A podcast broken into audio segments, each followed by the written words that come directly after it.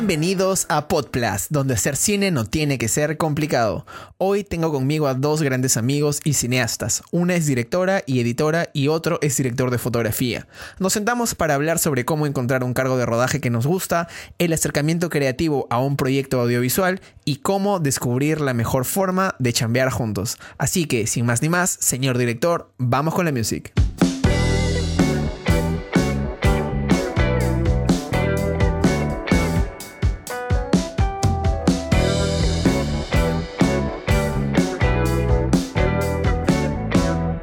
Estamos de vuelta en PodPlus y quiero darle la bienvenida a Úrsula Coelho, directora y editora, y a José Peñafiel, director de fotografía. Bienvenidos chicos, ¿cómo están? Hola. Hola Sebastián, ¿qué tal? ¿Cómo estás? Hola Sebastián. Peña, ese fue el saludo más fake que pude escuchar en toda mi vida. Hola Sebastián, ¿qué tal? Hermano. Hermano, ¿cuándo, ¿cuándo me has dicho Sebastián? A, a veces te digo Sebastián. Por, por lo que me dices, fla... oh, Dios mío. Y Ur- ya, el de Úrsula lo creí, o sea, lo sentí re- real, verosímil. Sí, sí, sí te creí, Úrsula, te creí. Qué bien. Gracias, gracias. Quería darle un poco más de seriedad a, a esta entrevista, pero Es que- está bien. ¿Qué está bien. seriedad, amigo? No hay seriedad acá. Hay que dejarlo lo más, lo más tranquilo posible. La gente no quiere seriedad, la gente quiere chongo. ¿Qué tal? ¿Qué tal, chicos? ¿Cómo están? ¿Todo bien? Todo bien, todo bien. Perfecto. Dentro de todo. Oye, Úrsula, una consulta. Justo estaba. est- O sea, mi mamá ahorita se ha viciado con una serie. No sé si la has visto. Creo que tú la has visto, porque tengo un vago recuerdo que tú has visto esta, que es Riverdale. ¿Cuál? ¿Cuál? Riverdale. ¿Tú la has visto? Ah, la- sí, sí. O sea, he visto la primera temporada y empecé la segunda, pero la verdad es que me aburrió y la dejé de ver. Mi mamá está enviciadísima. Peña, ¿tú la has visto? ¿En cuál va? No, no, Va- pero, pero sí, sí he visto avances en, en televisión. Claro, de en Sony, serie en Canal Sony. Sí está en mi. Sí, sí está en mi, en mi lista ahí por, por ver. Este, mi mamá está el, más de la mitad de la segunda temporada. Creo que capítulo 38, una cosa así. Esa. No, olvídate, Pucha. es una viciosa. ¿Y tú la has visto, Sebastián? He visto partes. Eh, cuando seco los platos y mi mamá está, no sé, cocinando, lo tiene ahí en la tele de la cocina, pone el Netflix y yo me pongo a ver. Y de momento es entretenido, o sea, no, o sea, no, no es que me haya aburrido, pero no sé, como aparece, es, es un drama, no es como, no sé, este, Sex Education, que me parece un drama juvenil un poco, un poco más centrado en la realidad y que lo puedo entender, sino esto es ya más de asesinatos, de descubrir quién fue. Es como un, Claro. podría decir que es como un élite, pero no tan... Sí, Es yo también extremo, digo lo ¿no? mismo. O sea, eh, en verdad la serie te atrapa un poco por el misterio de que no me acuerdo cuál era la trama principal, de a quién mató a alguien o creo que hubo un asesinato, una desaparición. Sí, Pero creo que es algo así. mientras va avanzando la serie se va perdiendo eso y se va volviendo más de dramas de romance, adolescente. Claro. Entonces, no sé, como que se vuelve bien melosa y, y un poco mala, la verdad, en mi Sí, opinión. en mi sí, sí, para mí, también, para mí también es bastante melosa, pero hay un- uno que otro capítulo mientras estoy secando las cosas, puedo soportarlo. Sí, sí. Sobre todo por lo- los actores también me parecen bacanos, porque está Cole Sprout. Sí, Por eso la vi en realidad. Solamente por eso empecé a verla. hashtag fan totalmente de Sakiko de Gemelos en Acción y Gemelos a bordo. por supuesto. Siempre. Peña, ¿tú qué has estado viendo en, en el Netflix? ¿Tú has visto algo nuevo que te haya, que te haya gustado?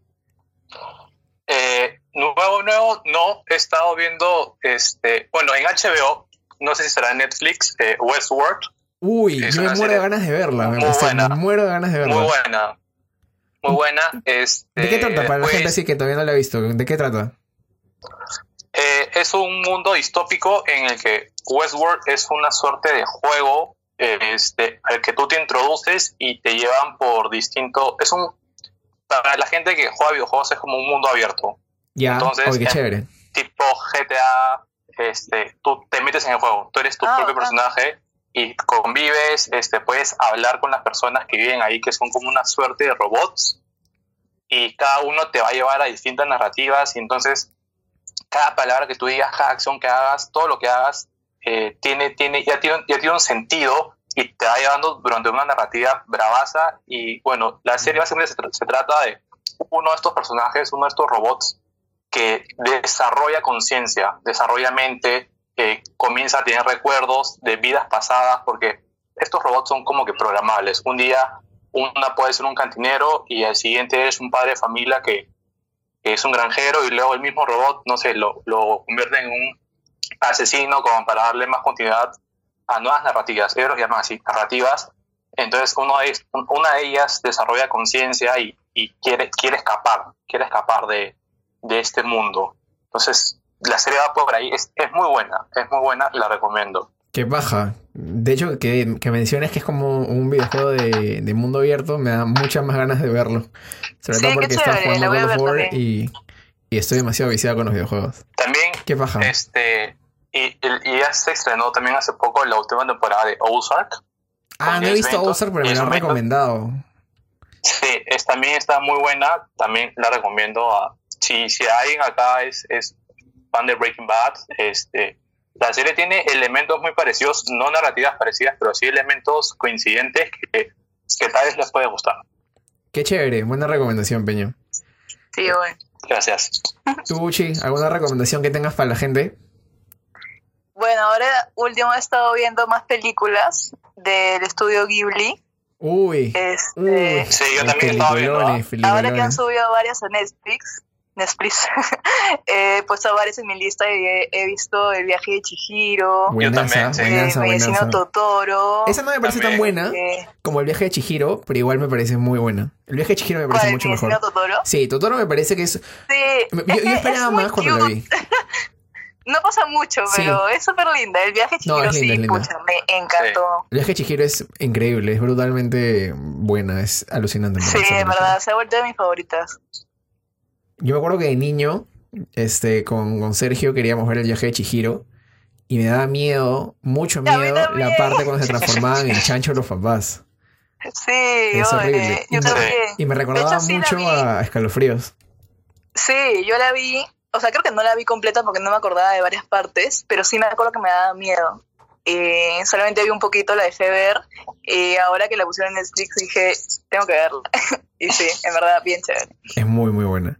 Chicos, ya, Sí. quería preguntarles. Este, yo sé, por ejemplo, tú, Uchi, que tú eres editora, eres también guionista, eh, también has dirigido y Peña es director de foto. Mi pregunta es, ¿cómo llegaron cada uno a descubrir qué era lo que les gustaba, no? O sea, ¿cuál es la historia de sus inicios? ¿Cómo, cómo fue que, que quizás dieron ese primer paso para superar, no sé, el miedo de probar y, y descubrir? Eh, primero, Uchi, pues tú, a ver. Ya, ya. A ver, voy a empezar por la edición, que creo que es más fácil. Este, a ver, de- ya, mis inicios en verdad da un poco de roche, pero en el colegio yo me acuerdo que, o sea, me gustaba más como el arte, dibujar, pero una vez mi mamá me regaló una cámara, medio que a la fuerza, porque me preguntó, oye, ¿quieres una cámara? Y yo, no, no quiero. Y te Pero dijo, ¿sabes qué? igual Ya, me lo regaló y me dijo, toma fotos, graba, sí. Y yo, ya, ok. Entonces eso fue como que mi inicio, porque empecé a, a grabar, a tomar fotos en realidad a mis amigos, así, la llevaba al colegio y tomaba fotos en clases, o sea, me llegaba. Y, este, y empecé a hacer videos así en Movie Maker de mis amigas con, pucha, ediciones de picnic.com, súper así, este, a mixers. Quien no ha editado Pero- en picnic en, el- en la secundaria es porque no ha tenido secundaria. es, es un Me clásico de clásico.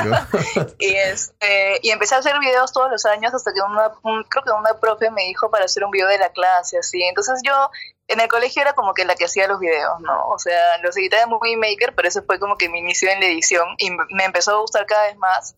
Y ya en la universidad como este, buscaba más programas de edición, entonces me bajé Premiere y empecé a, a aprender cómo usarlo y ya en técnicas, pucha, ya sabía más o menos la- lo básico de la edición, ¿no? Es algo que siempre me llamó la atención cómo, cómo, cómo unir fotos o videos o lo que sea, ¿no? Me llamaba bastante la atención y me gustó. Y en, el- en el Eh, caso de la dirección y, y la, y en la la dirección, yo creo que empe- eh, como, o sea, siempre también me llamó la atención dirigir, o sea, en realidad en general todo lo de audiovisual, pero como no sabía de chiquita antes de ingresar a la universidad eh, cómo era el mundo exactamente, este, empecé por la edición, pero creo que ya en técnicas audiovisuales este, empezaron a explicar más o menos cómo eran los cargos, ¿no? Y particularmente me gustaba este, dirigir, entonces quería como probar en alguno de los cortos, dirigí, pucha, creo que el, el, el tercer ejercicio que era ya ficción, eh, la verdad es que el corto fue un desastre, se llama The Chulis. The Chulis. Pero a mí me encantó dirigir, o sea, fue el mismo día creo que me sentí como súper abrumada por todo, porque al final como que, o sea, yo sentí que salió bien y mal a la vez, porque habían varias cosas que, que, este, que fueron difíciles de hacer, pero creo que al final lo manejamos y increíblemente todo el equipo la pasó muy chévere. Entonces yo también, y nada, como que a partir de ahí me encantó dirigir, la verdad. Aunque haya salido todo mal, pero fue bravazo. Creo que es una es parte de la adrenalina, ¿no? Al momento de dirigir tú sientes una, una abrumación inmensa, pero después, uff, te quedas como que qué paja la experiencia, qué chévere eso. Sí, la verdad que sí. Yo sé que mi grupo de técnicas también ha sentido lo mismo. ¿Y tienes miedo, tipo, cuando haces algún proyecto? O sea, ¿te da miedo? ¿En dirigir? O sea, en dirigir o en editar, no lo sé. O sea, definitivamente creo que dirigir mm, siento más presión que en editar, porque en dirigiendo estás más en la cancha y creo que todas las, o sea, los problemas que se te presentan los tienes que solucionar ahí mismo, ¿no? Y felizmente con ayuda de los demás, pero al final tú tienes la última palabra. Entonces creo que es un poco de presión, este, por así decirlo, pero una vez que te relajas y confías en lo que tú mismo estás haciendo y en el proyecto que tú crees, al final todo sale bien, ¿no? Pero creo que en editar es mucho más tranquilo porque es ya como que tienes un guion de lo que, de lo que has pensado y tienes como más tiempo para poder cambiar la propuesta quizás o para tener más ideas, ¿no? Al final estás sentado en tu computadora y, y, no, y puedes como que este, cambiar el proyecto de tu manera, pero dirigiendo sí es, es más, este, más interesante, ¿no? Claro, hay, hay más variables, pero justo tú mencionas lo, lo del guion. Tú cuando editas, ¿te guías del guion o simplemente dices, es que hablamos guion y voy a crear yo lo que yo crea de mi cabeza y cómo se sienta mejor? Ah, ya, esto es bien interesante porque en ficción, cuando edito ficción, este, sí al principio hago un corte de cómo está el guion, este, como para ver el orden, ¿no? Pero, y de ahí, este, con el director tratamos de, no sé, ver diferentes propuestas o qué quedaría mejor, o decimos quizás esta parte está muy larga, hay que cortarla, y ahí va, va variando la creatividad, ¿no? Pero, por ejemplo, en un documental, que a mí me parece como bien chévere editar documentales, es que tú inicias con un guion, pero quizás en edición no funciona. Y en verdad eso pasa bastante, porque yo llevo el curso. Eh, Estamos hablando del curso de taller de documental, ¿correcto? Taller de documental, sí. este, o sea, tú, como en la mayoría de cursos, ¿no? O sea, tú estás en el proceso de pre, de producción y de postproducción. Entonces, como que en el proceso de pre ya haces un guion, pero la verdad es que el producto final depende mucho de las entrevistas que haces. Entonces, o sea, la post en, documental casi nunca termina, porque tienes infinidades de, posibilidades que, crear, ¿no? Porque depende de lo que diga el entrevistado, puedes ir a grabar más cosas para B-roll. Entonces, sí, creo que editar documental como que explota más, describe más la creatividad que, que ficción, creo yo. Claro, porque hay más piezas de tal vez cómo armar el rompecabezas, ¿no? Sí, claro. O sea, como que sí, en edición, en general en, ficción y en documental, respetas bastante el guion, pero es interesante cómo te pones creativo en, en, la propuesta al final. Claro. ¿Y tú, Peña? Mm. Peña, ¿tú cómo llegaste a ser director de foto? Eh, bueno, de hecho, cuando yo entro a, a, la universidad, este, mi intención era estudiar periodismo. Yo también, eh, Peña. creo que de varios, ¿ah? Y Rulo también. este, y creo que también como todos, mi primer acercamiento con audiovisual fue en técnicas audiovisuales. Este, que de hecho yo llevo este curso no en el cuarto ciclo, sino en mi tercer ciclo porque ya había llevado dos en verano, entonces dije, voy a adelantar uno, me dijeron, pues adelantar este, entonces lo adelanté, y, y, ahí fue ¿no? mi primer acercamiento con todo lo que es el mundo visual con, y, y, con la cámara, que realmente me encantó la funcionalidad que tenía, o sea, creo que la variedad de botones que tenía, me encantaba, me encantaba poder acordarme para qué servía cada botón. Y dije, qué paja, y a la par también llevé el primer curso de periodismo, que me fue muy bien, creo que no me ha ido mejor en otro curso como en ese de toda la facultad, pero dije, es muy fácil. Dije, nada para mí, este, y, y como me gustó audiovisual, dije, voy a tratar de llevar el siguiente curso de audiovisual, que era dirección artística, que lo llevé con Natalie Hendrix. Y al acabar el curso, ella me ofreció poder hacer prácticas en su productora.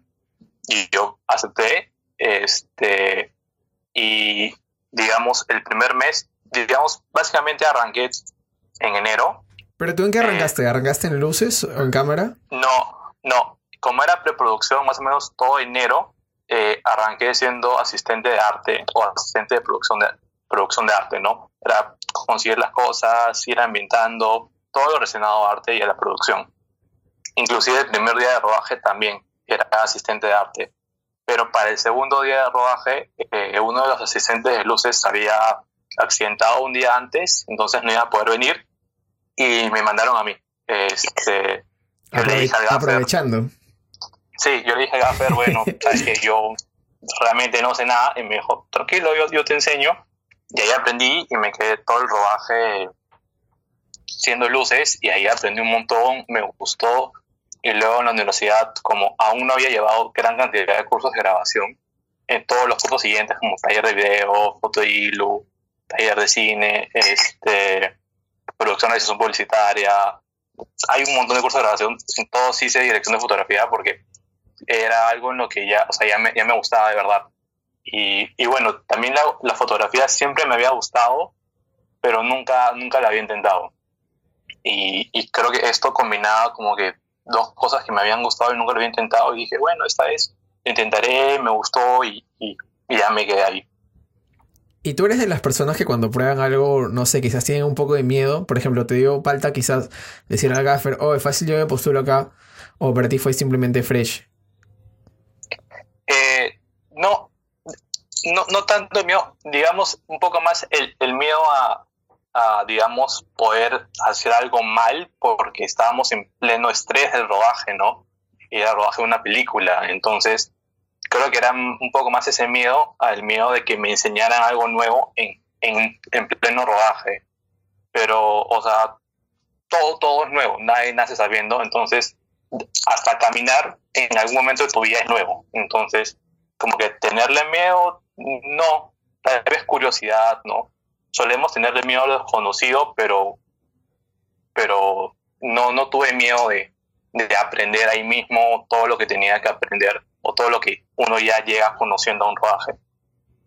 Claro. Y Peña, una, una preguntita que, que, me queda en la, en la cabeza a mí cuando, cuando tú haces un proyecto, este, ¿cómo te aproximas tú a un proyecto ya propio, no? O sea, cuando tú te, dieron la chamba, oye, quiero que hagas la dirección de foto de este proyecto, ya sea un corto, ya sea un videoclip, ¿cómo te acercas? ¿Cómo lo abordas el, el proyecto, no? Desde los ámbitos de la pre, el rodaje y quizás la post. Porque yo sé que tú estás metido en la post, ya que eres colorista también. Sí, eh, o sea, creo que lo primero para un, un jefe de área, ¿no? este, siempre es decirle al, director, inclusive antes de poder leer el guion, o sea, cuéntame la historia, ¿no? cuéntame eh, qué es lo que quieres contar. Un paréntesis, este, los jefes de área, para los que quizás no saben, son los directores de foto, el director de arte, el director, el sonidista, el editor, la persona encargada líder de cada área dentro de lo que vendría a ser un equipo de rodaje. Ya, disculpa, Peña. Solamente quería aclarar ese punto. No, cabe la, la aclaración. Este, entonces creo que lo primero es que el director te pueda contar qué historia quiere contar, te pueda decir qué historia quiere contar, ¿no?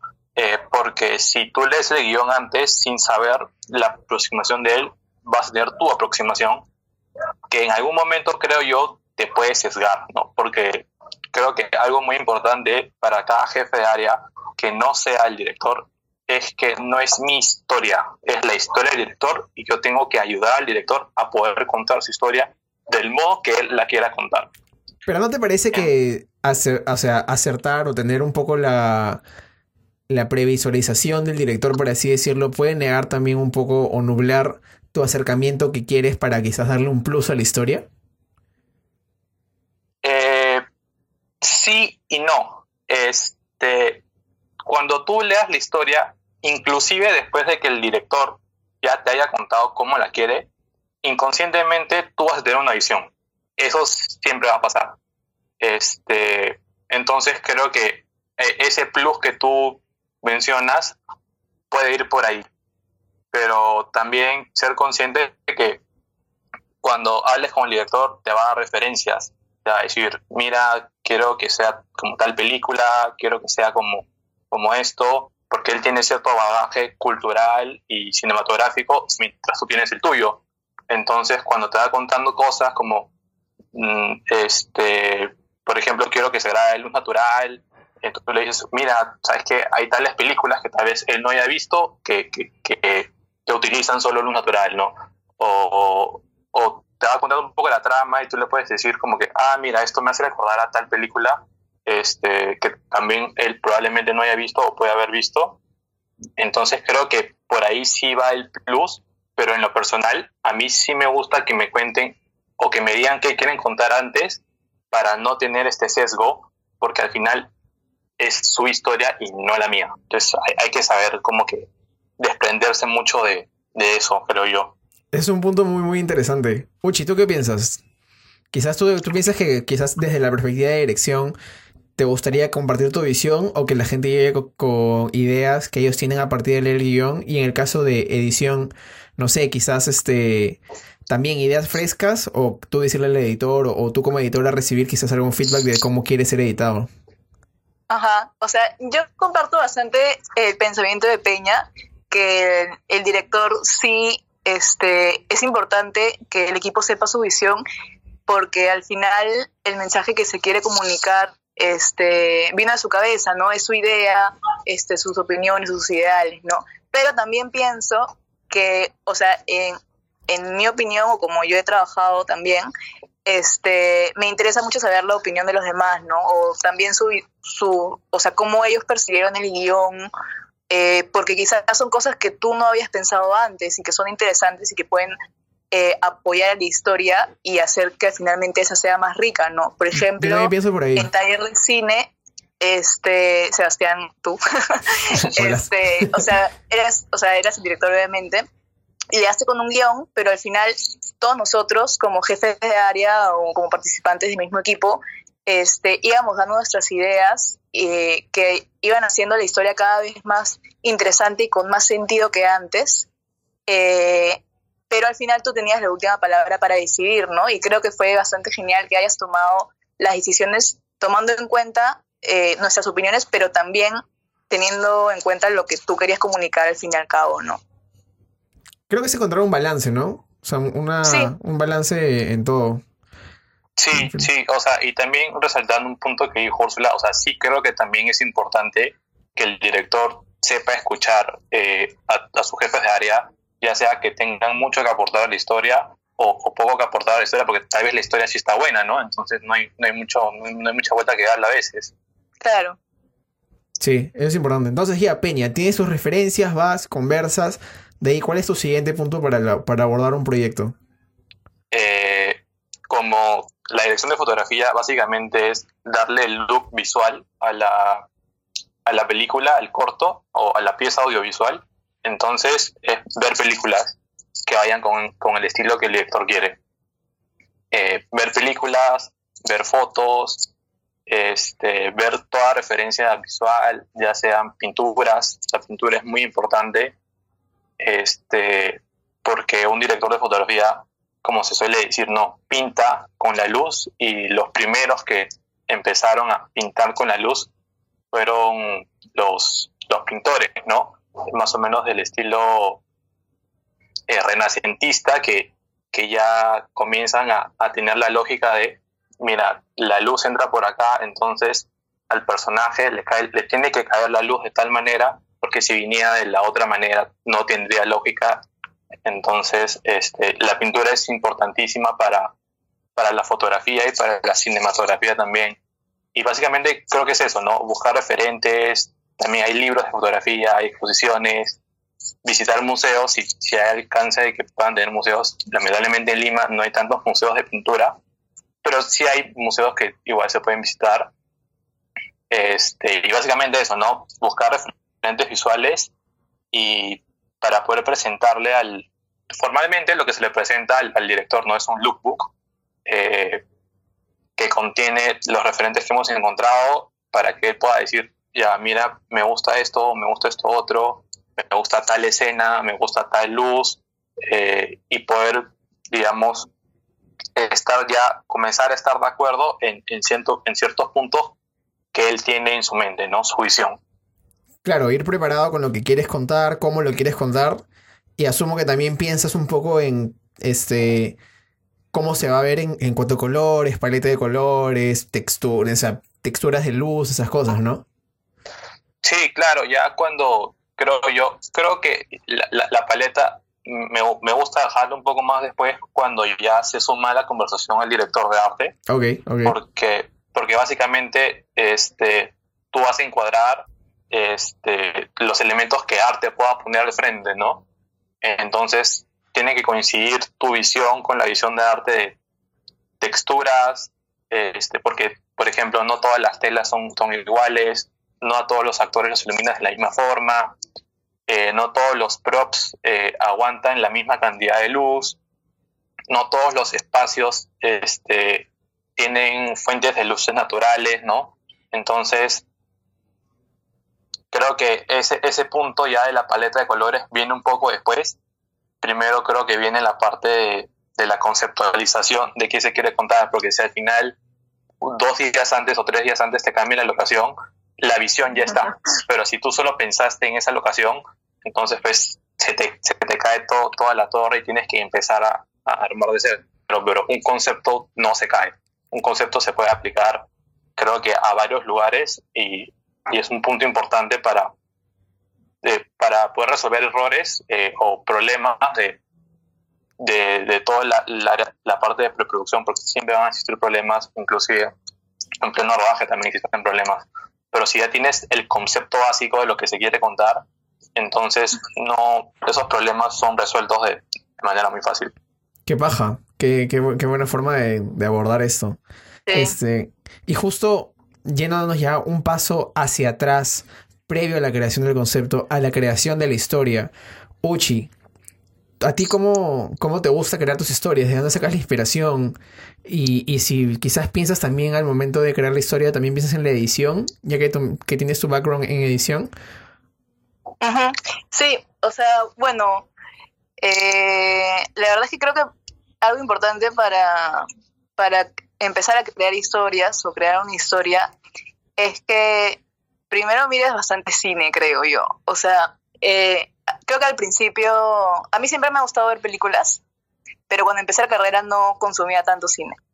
Eh, creo que fue que iba llevando más cursos en los que aprendí que eso es algo bien importante para alguien que quiere, que quiere crear cine y que quiere hacer historias, porque es una fuente de inspiración, ¿no? Yo me acuerdo que en, en narrativa audiovisual que con el genial César Loli.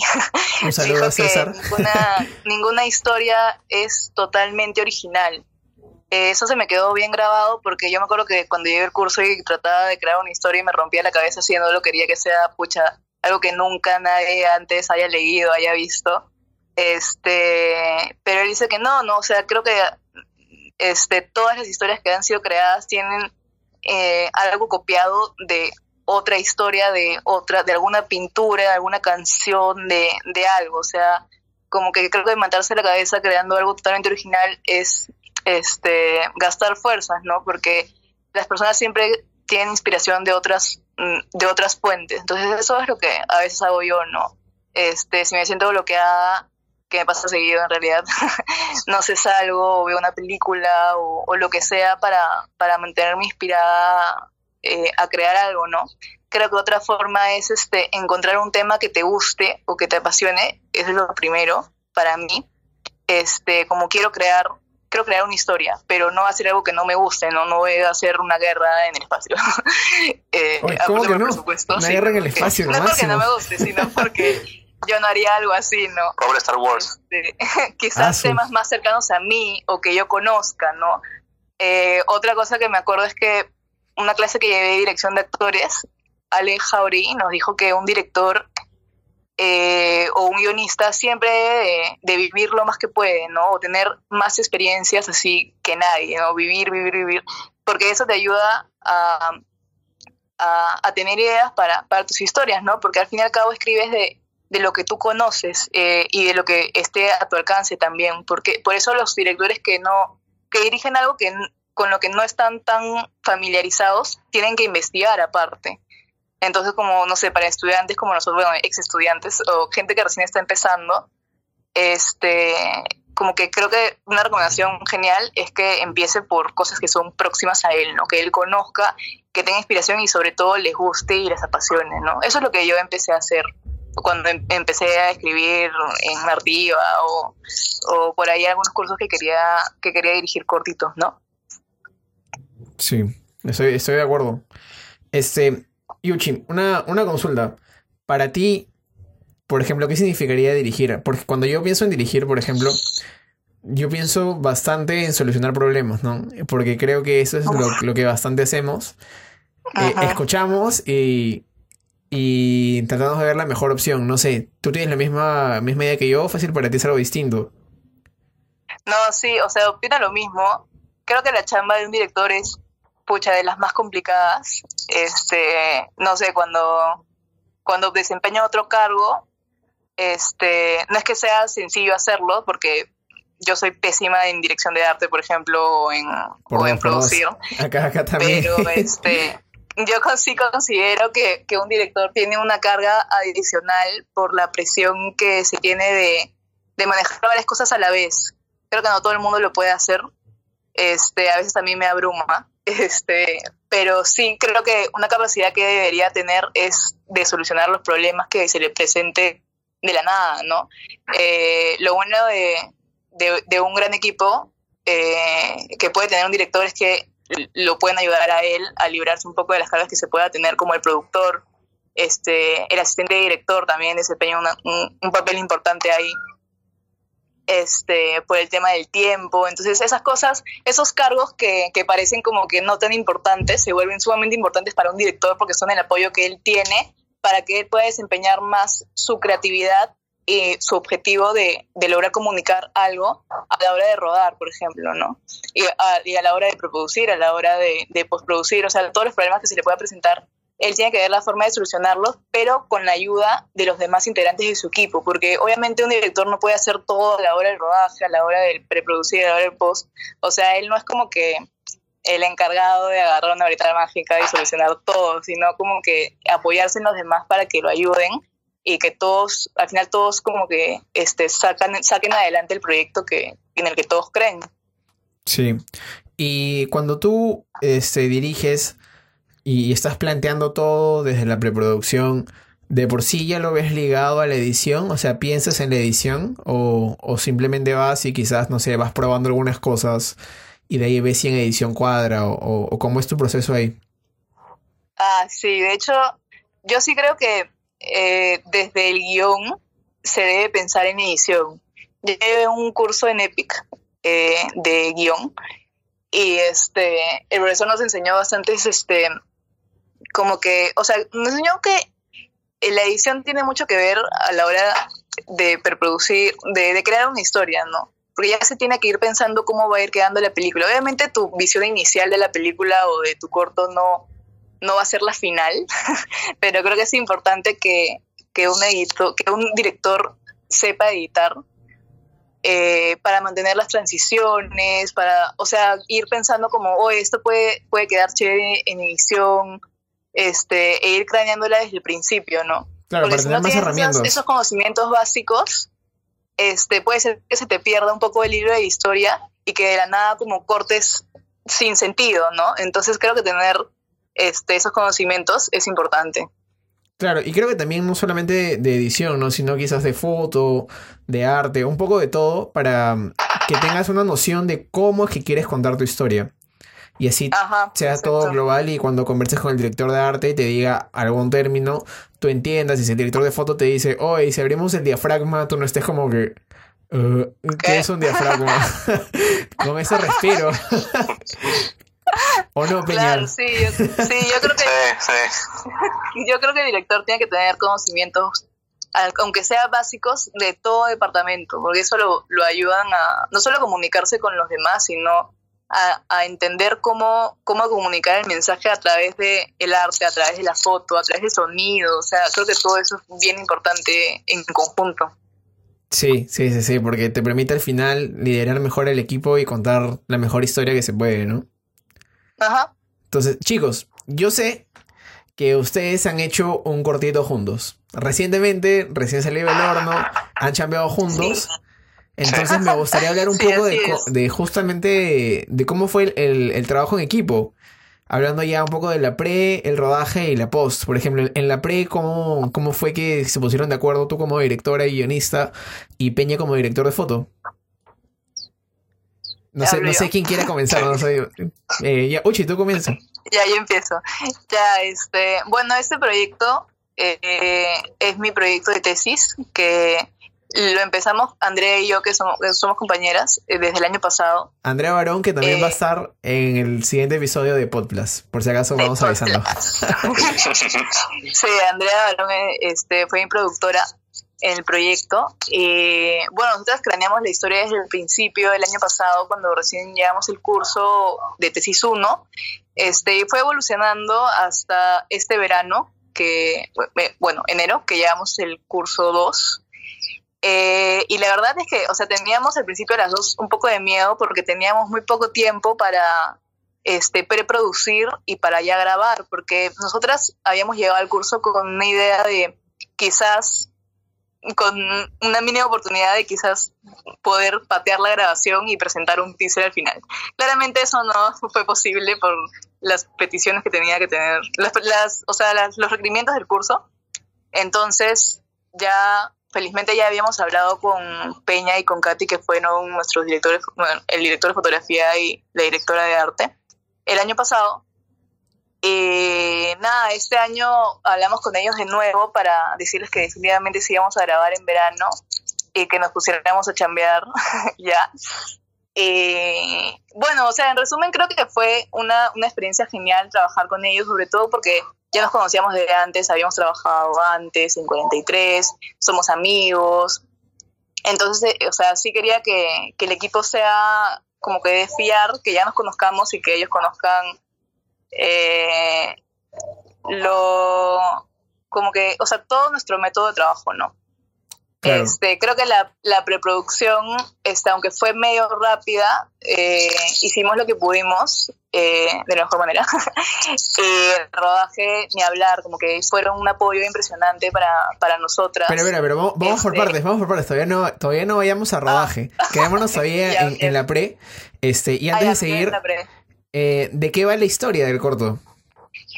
Ah, ya. Bueno, la historia es sobre o sea, en realidad es una adaptación de una historia que yo había visto en, en Facebook, que es de un chico mexicano que se llama Paco. Este, que, bueno, en resumen, eh, es, es, de su infancia, bueno, su adolescencia de él, cuando vivía al costado, bueno, su vecina era una viejita que tenía Alzheimer y que él se volvió amigo de ella. Entonces es una, o sea, la historia de una amistad entre un niño de 14 años y de una viejita este, que tiene Alzheimer y cómo, cómo, superan esos puntos, ¿no? Que es una historia muy bonita, déjame decirte. Quedó muy ah, bien. Entonces, entonces Uchi terminó el guion, este, vino hacia ti, Peña, te lo dio te dijo, oye, quiero que hagas la foto de mi corto. ¿Y tú qué hiciste? ¿Cómo se prepararon? ¿Qué fue lo que llevaste? ¿Cómo, cómo fue ahí? Sí, este, creo que antes de leer el guion, creo que Úrsula ya me había contado la historia, no recuerdo bien, o creo que ya había leído un poco. Es que habías este, leído una primera versión del guion, me parece. Sí, creo que sí. Este, entonces, sí, sí conocía ya un poco más la historia.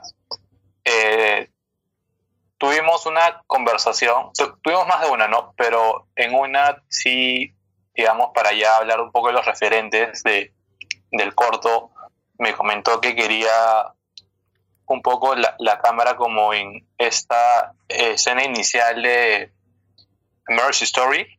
Ajá. Ya, ya, este, para los que no ubican esta escena inicial, es esta pareja que está eh, si bien están este, con, con un psicólogo, ¿no? Eh, de, una, están en terapia de parejas. Este, ah, esa escena. Yo pensé que te referías al, al inicio, inicio de la pela. Es el, el, inicio de la pela. Ah, el inicio, inicio, ya, ok, ok, disculpa. Claro, de, lo, lo, que me gusta de, este, de, de, ella es esto, y comienza a contar, y comienza a contar. Tiene ese estilo medio documental, ¿no? Cámara en mano. Este, entonces me comentó que quería más o menos ese estilo, pero corto. O sea, creo que sí iba, iba bien. Este, y básicamente fue, fue eso, ¿no? Como ella dice, no tuvimos mucho tiempo por temas de requerimiento de curso. Este, para tener la pre que nos hubiera gustado. Pero creo que esa escena sí fue un referente muy claro para, para todo, ¿no? Para todo, para todo el, el corto. Entonces ya teniendo esa escena en mente, este, ¿tú cómo decidiste con qué grabar, qué lentes grabar o qué equipos grabar? O sea, ¿cómo fue esa, esa decisión? Ya, este, creo yo que eh, cuando hablas con, con, el director, ¿no? Y, y coinciden en esto que, como ya lo había mencionado antes, ¿no? Coinciden en la visión, ¿no? En los conceptos básicos, en lo que se quiere contar. Creo que los aspectos técnicos a veces sobran un poco porque tú puedes decir como que, ya, me lo imagino con un 25, pero leo el rodaje no hay un 25 y es como que, oh, no, no va a ser mi plano con un 25. No, o sea, puedes usar otro lente, puedes cambiar el encuadre, este, o sea, puedes hacer varias cosas, ¿no? O sea, no, no, no, te puedes limitar a, a, decir, tengo tal lente, solo puedo hacer esto, o tengo, o no tengo, solo tengo un lente, no puedo grabar un corto. O sea, no. Ajá. Este... Hay que ser, este, como dice Mister Increíble, flexibles para saber Sí. cómo manejar la situación. Sí, hay, hay, hay una frase que no recuerdo bien dónde la escuché, pero sí me quedó, hay que ser flexibles y adaptables, ¿no? Ah, lo, lo Este, de que- adaptables no lo conocía, pero lo de flexibles es de los increíbles. y me lo robé de ahí. Ok.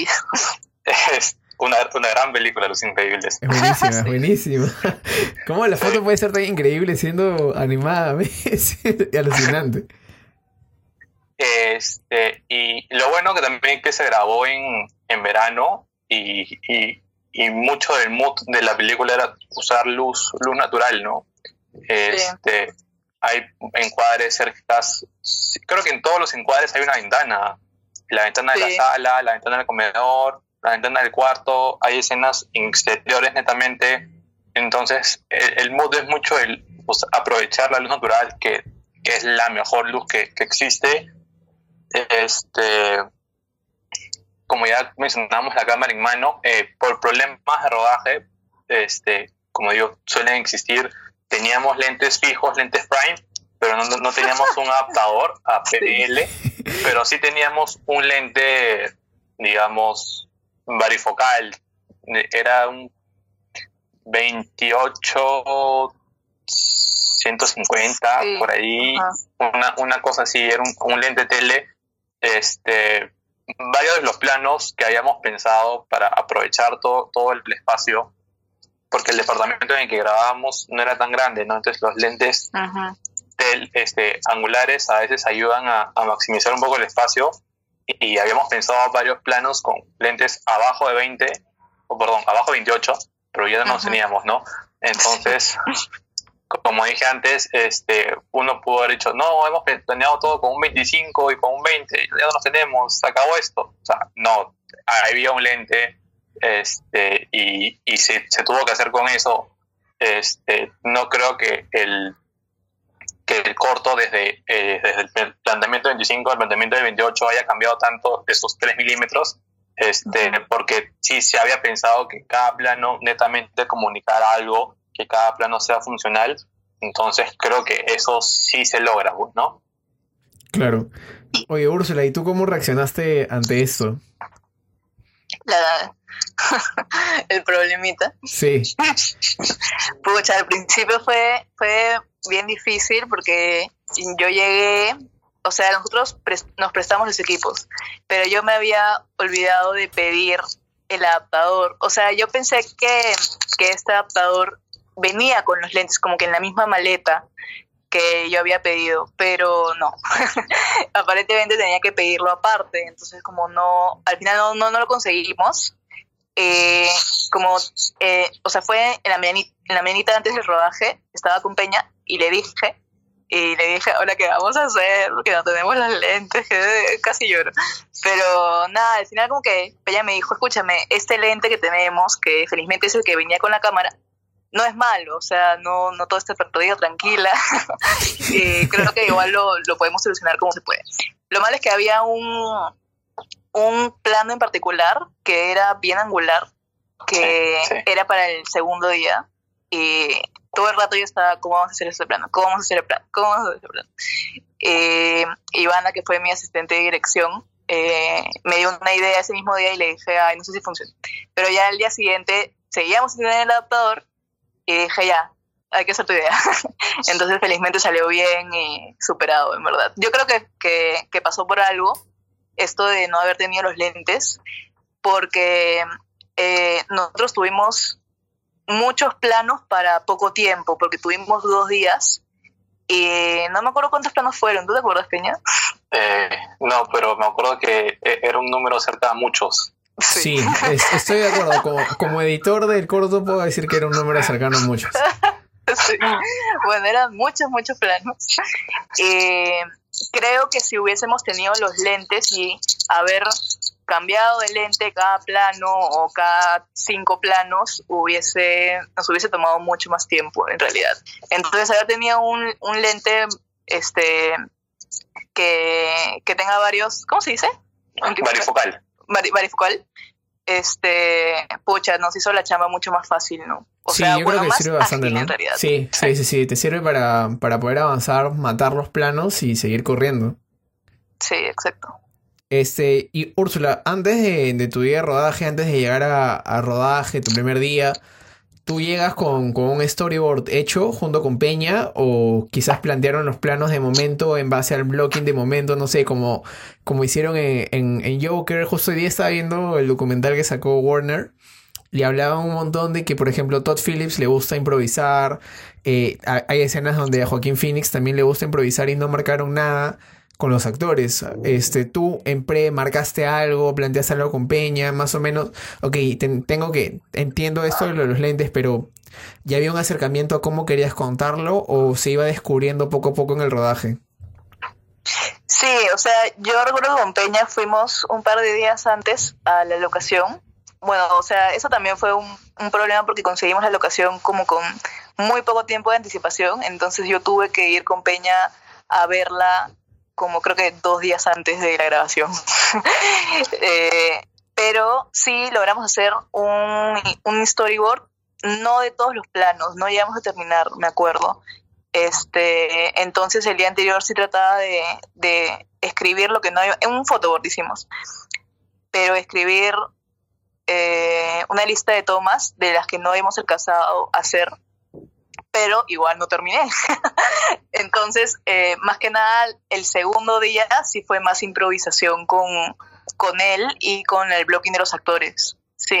Lo cual fue, fue una experiencia extraña en realidad, porque sí, este, Aide, que fue la coprotagonista, Aide Cáceres, este, sí, tenía ideas, me ayudaba, ¿no? Como que me decía, ay, no, fácil sería esto. Y yo, sí, tienes razón. Entonces, creo que sí nos ayudábamos entre todos a que salga, a que salga mejor, creo que, que salía más este, orgánico. Eso creo que también es un plus para los actores, ¿no? Al, quizás no estar tan restringidos y aportar al proceso de, de creación. Sí, definitivamente. Este, y ya, entonces llegaste al día de rodaje, estabas con los actores. ¿Cómo es ahí quizás tu, tu trato con los actores? Tú conversas con ellos, este, les dices una palabra. ¿Puedes repetir? que Creo que se te cortó esa parte. Ah, ya, sí, te, te, preguntaba cómo es justo tu proceso con los actores, ¿no? ¿Cómo tratas con ellos? Eh, no sé, quizás les dices una palabra en el momento de dirigirlos, los sitúas en la situación. Eh, porque sé que también está Diego, ¿no? ¿Cómo fue la dirección con Diego? ¿Qué acciones le decías? ¿no? ¿Cómo, cómo fue para ti, para ti eso? Ya, este, yo creo que primero con Aide eh, fue bien fácil dirigirla porque felizmente ella es muy buena actriz. Eh, yo le explicaba la escena y si solo me decía, ya, chévere, ya, entendí. Y yo, ya, bueno, chévere. Entonces lo, hacía muy bien, creo. Este, y con Diego, eh, yo creo que sí es muy buen actor, pero creo que con él me tenía que esforzar un poco más. Este, como que sé ponerme más creativa a la hora de, de dirigirlo, de explicarle como qué quería que, que, que, que, su personaje sintiera en ese momento, porque yo le decía y él como es, como él siempre decía, ya, está bien, sí, chévere.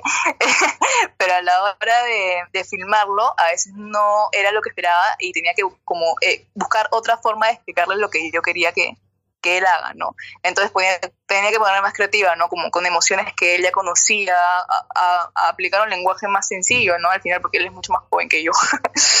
Pero sí, pucha, fue, era, era bien divertido en realidad con él. Sí, es bien divertido, es faja. Yo me acuerdo cuando dirigí sí, en llega, con, con, él pensábamos en, no sé, yo le decía algo de Smash y me lo captaba al toque, ¿no? Una palabra de, de algún videojuego o alguna sensación así. Creo que es, es encontrarle la conexión al actor y hablar su lenguaje también para que puedas llevarlo Ajá. por donde tú quieres. Este, sí, en verdad sí. sí. Y tú, Peña, llegó el rodaje, sacaste la cámara y, y, cómo es tu trato tú ahí. Tú este, conversas mucho con, con el director o la directora, tú conversas con los actores, le hablas al actor si quieres que se mueva, o cómo, cómo es ahí tu, tu, tu, proceso al momento de, de crear. Sí, este, ya cuando llegas a la locación, lo primero que tienes que hacer es poner cámara, porque es lo más importante.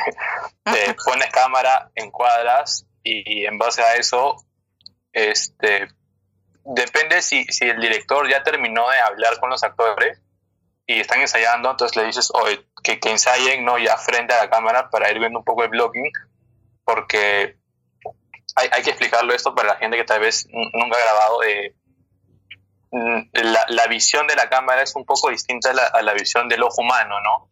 Entonces, este, lo que en mi mente puede funcionar porque mis ojos lo vieron así, a la cámara puede no funcionar porque tiene una visión distinta. Sí, muy importante Entonces, eso. Sí, es muy, muy importante. Ajá. Entonces, una vez que ya lo viste en cámara y, y, ya le dijiste, en caso tengas un gaffer, ¿no? ¿Cómo vas a mover las luces? ¿O dónde las vas a poner? Este, grabar, ¿no? Y, y si en algún momento tienes que decirle al actor, o sea, no trato de darle indicaciones al actor, sino trato de decirle al, al director, ¿no? Como que, eh, por ejemplo, no sé, la línea de, la, la, línea de mirada era un poco más a la izquierda, porque estamos grabando, no sé, por ejemplo, un contraplano del actor, y mira muy a la derecha, pero el, el, en el plano general el otro actor está un poco más a la izquierda, no como decirle, oye, debería mirar un poco más allá, o indicaciones así, siempre al director no trato de decírselas al actor eh, tan, tan de frente, a menos que sea como que puedes moverte un poquito más a la izquierda, más a la derecha, ¿no? Porque creo que es, es, es, es importante que, que, para que no se desconcentre mucho el actor, que solo le, le hable el director. Porque si todo el mundo le habla al, actor, entonces no va a saber qué, qué le han dicho o el director puede decir, oye, ¿por qué haces esto? No, es que el, el chico de ahí me dijo que ah, es como que no, es como que para que esté un poco más concentrado, creo que el director debe ser el Ajá. único con el que tenga contacto, este, porque el proceso de actuación también es muy difícil, no, no es como sí, pues. este, simplemente, ah, me muevo porque me dijeron que me muevo así, o sea, no son títeres, ¿no? Ellos tienen que estar tranquilos, ¿no? Para poder dar toda esa energía que tienen que dar, ¿no? Para poder interpretar ese papel. Entonces, creo que su tranquilidad es más importante, por eso trato de no hablarles tantos, a menos que sea una cosa como digo, ¿no? Muy puntual de, por favor, un paso más a tu izquierda porque ahí está tu punto de luz, ¿no? o, ahí está el foco, o algo así, pero cosas muy puntuales y simples. Claro. Y al momento de, de, de chambear con un gaffer, tú lo que haces con el gaffer este, es tú armas su propuesta de luces o junto al gaffer la arman y él dejas que te proponga.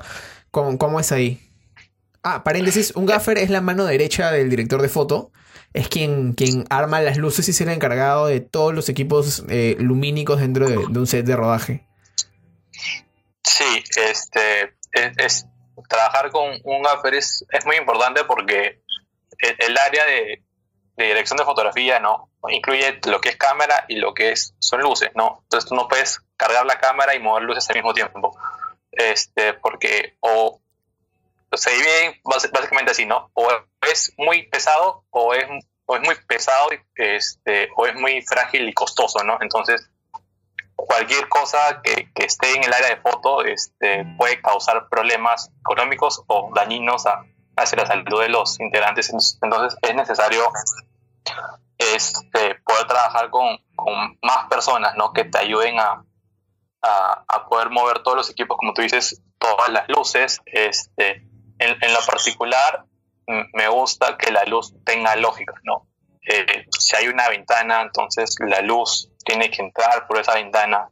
Si hay un foco prendido, entonces este, parte de la luz también puede llegar al actor. Es, eh, yo ya llego con un planteamiento lumínico porque ya vi, digamos, la locación antes, sé dónde van a estar mis fuentes de luces, ya, ya he leído la escena, no sé si, si hay alguna luz prendida, si no, si estamos de noche, si estamos de día, sé cuál es la intención que, que quiere darle el, el, director con esta escena, ya sé planteamiento visual, ya tengo mis referencias.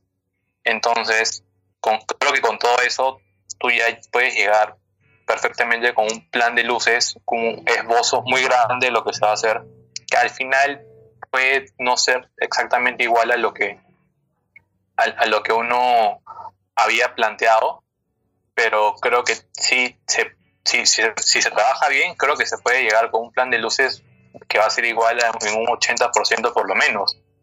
Y, y, en lo particular también no trabajar con tantas luces porque este porque a, a veces creo porque que no hay presupuesto. también no hay presupuesto a veces este no hay tiempo eh, y a veces a, me he dado cuenta no que a veces inclusive una o dos fuentes de luz pueden ser más que suficientes considerando también este lo, lo, lo, lo, abiertos que son los lentes ahora, ¿no? Que tienen aperturas muy grandes, este, las cámaras cada vez aguantan un ISO más alto sin, sin mostrarte grano, entonces creo que todo, todo va en pro de poder iluminar menos. En pro de iluminar menos, me gusta, me gusta eso. Me parece interesante. Es, es, como el dicho menos es más. Y así se logran sí. muchas más cosas, ¿no? Sí, totalmente, totalmente de acuerdo. Creo mucho en eso. Entonces ya, ya pasamos en la pre, ya pasamos el rodaje, llegamos a la post. ¿Cómo fue la, la chamba de post ahí? Uchi. Uy. Bueno, tú nos puedes contar. es que Sebastián fue el editor de, del corto, en realidad. Pero este, eh, bueno, o sea, yo ya tenía más o menos pensado cómo, cómo, cómo, cómo quería que quede en, con respecto al orden del corto. Este, pero creo que después de haber hecho un corte grueso, mi profesor me había dicho que estaba muy largo y que tenía que cortarlo. Entonces, nada, este, estuve, después de que Sebastián me ayudó a, editar como una primera versión, eh, estuve redactando como dos semanas, no, como una semana y media, porque el, corto, el tiempo que nos dieron para entregar el proyecto era corto. Entonces, nada, estaba en la universidad editando, afinando detalles, ¿no? Y este, y nada, lo hice sola, pero, pero, o sea, fue como con bastante paciencia, creo yo. O sea, iba, iba de poco a poco, este, y todo, hasta que ya, este, dije que, o sea, quería eh, llamar a alguien para que me dé el sonido. Lamentablemente, Daniel Roncal, que fue el que nos ayudó con el sonido directo, eh, que fue muy buena punta, por, cierto, lo hizo muy bien, este, no me podía ayudar en la post. Entonces, yo me puse a hacer unos folies, este, a buscar eh, sonidos este, en internet y como que ya se me iba eh, acercando la fecha de entrega, entonces eh, tenía que hacer como eso a la par con la colorización y dije, no, necesito ayuda. Entonces le dije a Sebastián, a ti.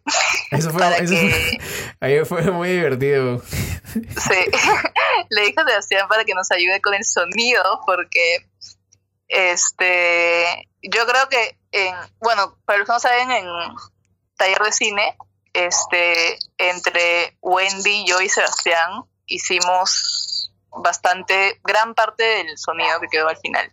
Entonces yo creo que Sebastián lo hizo bien y dije, bueno, ¿por qué, ¿por qué no, no, me puede ayudar? Pues, ¿no?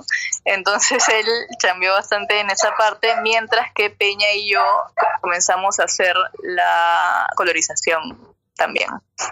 Y fue locos, en verdad. A mí me parece, o sea, digo que fue una experiencia divertida porque yo no sabía que había otra versión en el premier que tuve del corto. Entonces, cuando yo estaba editando el corto, este, eh, terminé editando una versión un poco antigua, pero, pero al final se pudo lograr y llegar a, término, por suerte. Tuvimos problemas técnicos. Se, se cortó, se cortó, ya, ya estamos de vuelta al aire. Este, Peña, Peña, ¿estás ahí? Sí, sí, aquí estoy. ¿Me escuchas? ¿Me oyes? Ya, este, retomando, decía que, que justo era, entre comillas, divertido porque yo no sabía que había otra versión del corto en el proyecto y terminé haciendo sonido de una versión anterior, que, que creo que no era tan diferente, espero, de lo que quedó. Pero, pero igual cuando me dijiste yo, ah, la miércoles, me quedé súper frío, súper, súper frío. Fue como...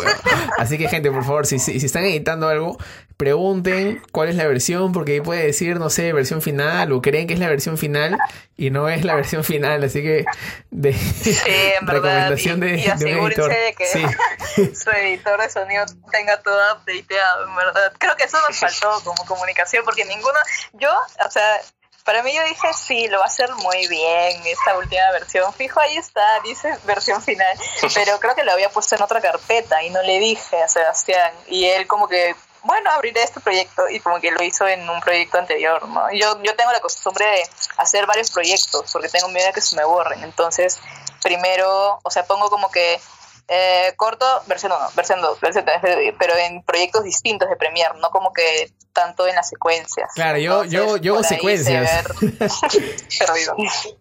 Sí, pues eso es importante, gente. Empaten ahí, por favor. Este, y, ustedes, este, Peña y Uchi, ¿cómo fue ustedes ahí en el proceso de colorización? ¿Cómo fue, cómo llegaron a, a los colores, a, a, a chambear juntos? Eh, a ver, habla tú. Este, como las referencias eran tener un look muy natural, este, no había tanto problema porque era básicamente emparejar todas las tomas para que haya una continuidad lumínica. Este, sí tuvimos un problema, tú te acuerdas, Sebastián, que por error de cámara, ah, algunos clips Ya, venían, ya venían colorizados. Este, ¿Por error de cámara o por error del director de fotografía? ¿Mm? por, error de cámara. Sí, era por error de cámara. Este, porque fue el editor quien me pidió verlo con luz. Yo, yo grabo sin luz. Este, y encuadro sin luz. Sabotearon mi corto. Entonces, bueno, también nos guiamos un poco, un poco de, ese look. Este, y, y básicamente eh, era a llegar, llegar a, un, a un color muy, no neutral, sino un color muy real, más que todo, ¿no? Un look muy naturalista. Claro. Pero, o sea, claro, naturalista, que puedas realzar y que puedas sentirte dentro de. Entiendo, ¿no? Claro. Sí. Entonces ya, un poco ya cerrando, cerrando nuestra conversación, nuestra conversa, este, les tengo un par de preguntas para ustedes. La primera, que va para, para ti, Peña, es ¿operar tu propia cámara o que alguien más la opere? No, operar yo la cámara. ¿Tú definitivamente prefieres estar en cámara? Sí, sí, porque creo que eh, el encuadre es algo muy, muy, muy fino, ¿no? A veces tú, tú, ves un encuadre y puedes decir como que, oh, creo que era un milímetro más a la derecha o un milímetro más arriba. Entonces, este, tú vas a ser director de fotografía y ser el encargado de, de todo, todo lo que se ve en pantalla. Este, tú en pleno rodaje no le vas a decir como que, oh, un milímetro más a la derecha tu camarógrafo porque matas el sonido, no matas todo, toda la toma. Entonces creo que por eso es la ventaja de poder estar en cámara para tú poder este, corregir todas esas cosas, ¿no? ¿Y tú, Uchi, este, qué prefieres, dirigir o editar? Mm, es muy difícil. Creo que depende de la situación. Cuando es cuando solamente hago chamba de rodaje, o sea, me gusta hacer algo, ¿no? Creo que me gusta más dirigir. Eh, o sea, me refiero a cuando estoy eh, en, en algún curso, ¿no? Este, me gusta la adrenalina de, de dirigir, de hacer varias cosas a la vez, como ya dije. Pero eh, cuando me encargo de frilos o, o, chambas ya aparte, me gusta bastante editar, ¿no? porque tengo libertad creativa de, de crear, de, de, de, ordenar las cosas como, como, como yo pienso que se verían mejor. Este, sí. O sea, pero creo que si me tuviera que quedar con uno, creo que sería editar. Editar. Sí.